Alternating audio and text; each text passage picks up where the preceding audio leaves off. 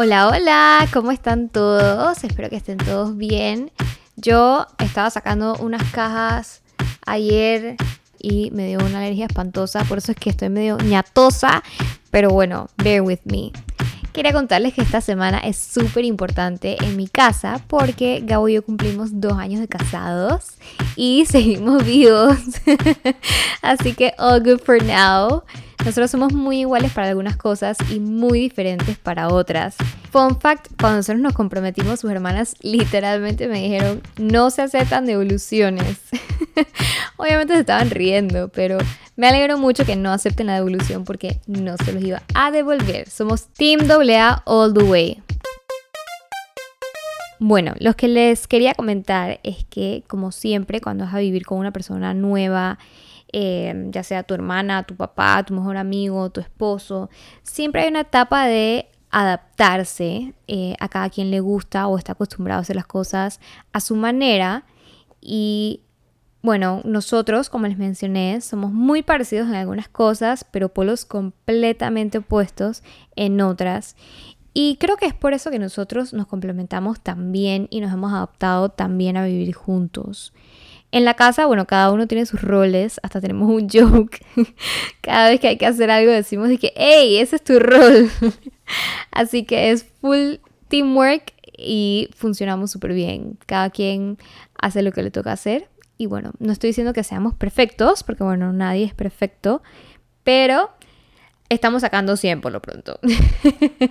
Ahora, en la cuarentena hay mucha gente que se ha mudado junta y el otro día me estaban contando de que eh, una pareja que hace cuando hay alguna tarea de la casa o algo así, para ver a quién lo va a hacer, le hacen piedra, papel o tijera y me pareció una idea demasiado cool y en verdad demasiado fair para ver cómo, quién hace las cosas, a quién le toca cada cosa.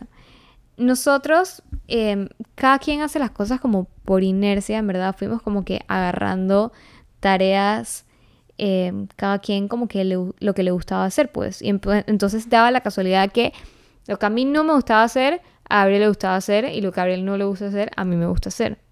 Pero hay una sola tarea que yo no puedo hacer y se van a reír de mí. Pero por alguna razón, yo no puedo sacar la basura. Yo no sé, yo siento que me va a salir la tulivia al basurero. No sé cómo explicarlo. Es como un trauma con la basura.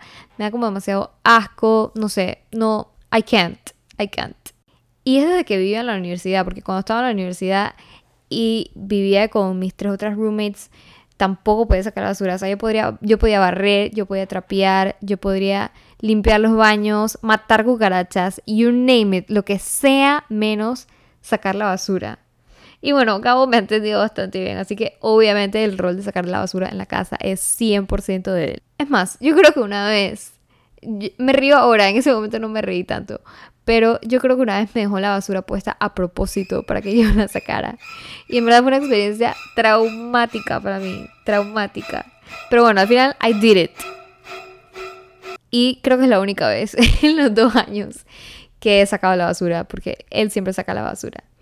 Y bueno, estoy segura que nunca me lo va a aceptar, pero segurísimo fue a propósito. Una de las cosas que más me gusta hacer es laundry. Yo amo lavar la ropa y me salvé porque a Ariel no le gusta tanto lavar la ropa, pero a mí me fascina lavar la ropa y echarle suavizante con olor a vainilla. Y cuando sacas la ropa calientita de la secadora y la doblas así calientita y huele delicioso. O sea, para mí ese es uno de los mejores feelings del mundo, la verdad. Gabo, por su lado, él ama limpiar la cocina y que todo quede ultra, ultra, ultra limpio y pulcro. O sea, la cocina para él es como su santuario y todo tiene que estar limpiecito. Sí, o sea, la cocina es full territorio de Gabriel porque yo les puedo decir que yo quemo hasta el cereal. Así que el rol de la cocina realmente es de Gabo. Yo hago algunas cositas, he aprendido a hacer algunas cositas y en verdad es súper fun cuando cocinamos juntos ponemos musiquita y abrimos los vinos. El otro día hicimos unas pizzas que nos quedaron buenísimas en el horno. Y bueno, bailamos mientras cocinamos. En verdad es bien chévere. La cocina es, para mí ha sido como un, un gusto adquirido eh, porque yo he aprendido bastante de Gabo en esa parte de la cocina. Eso sí, al principio sí era 100% Gabriel y entonces yo le he agarrado como el gustito poco a poco. Pero bueno, anyways, regresando a la limpieza. Él va por ahí con su botellita de 409 y solo escuchas por horas. una vez, ok, una vez yo estaba cocinando y sin querer, porque en verdad fue sin querer, la verdad que no la vi, quedó una manchita de algo en el sobre y el sobre de mi cocina es blanco y yo estaba haciendo como alguna salsa de tomate, algo así, no me acuerdo bien qué estaba haciendo, pero era algo rojo. Y como el sobre es blanco, obviamente todo lo que salpique se nota de lejos. Y cuando Gabo llegó y lo vio, el ojo le empezó a twitch y empezó a sacar guantes y sacó como 47 botellas de productos y solo escuchaba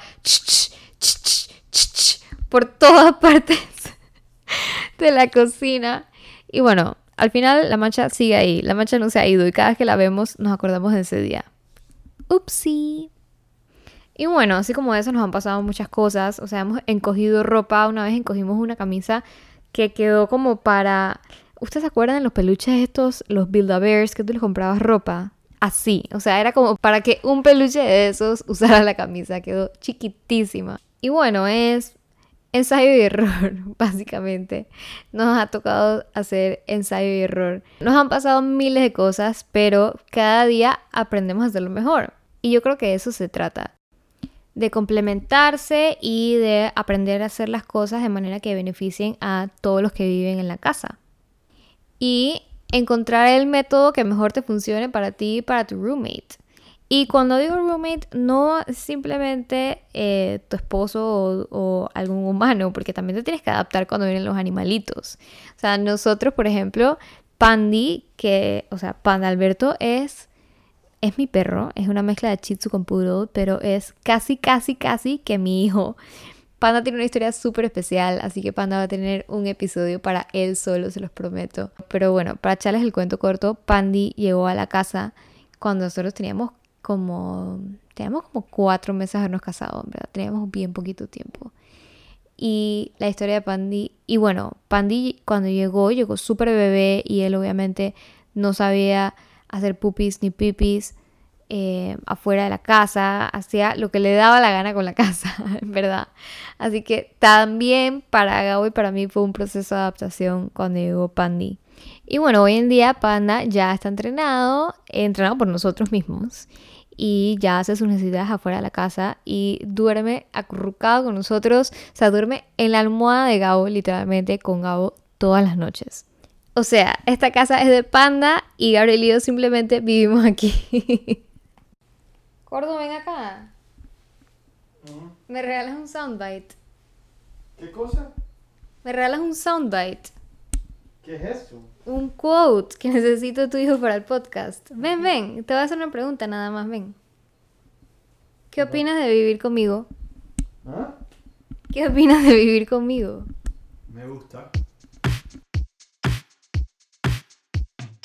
Bueno, espero que les haya gustado este capítulo. Recuerden seguirnos en Instagram, arroba divalgandopty y darnos follow en Spotify para que no se pierdan ni un capítulo. Bye.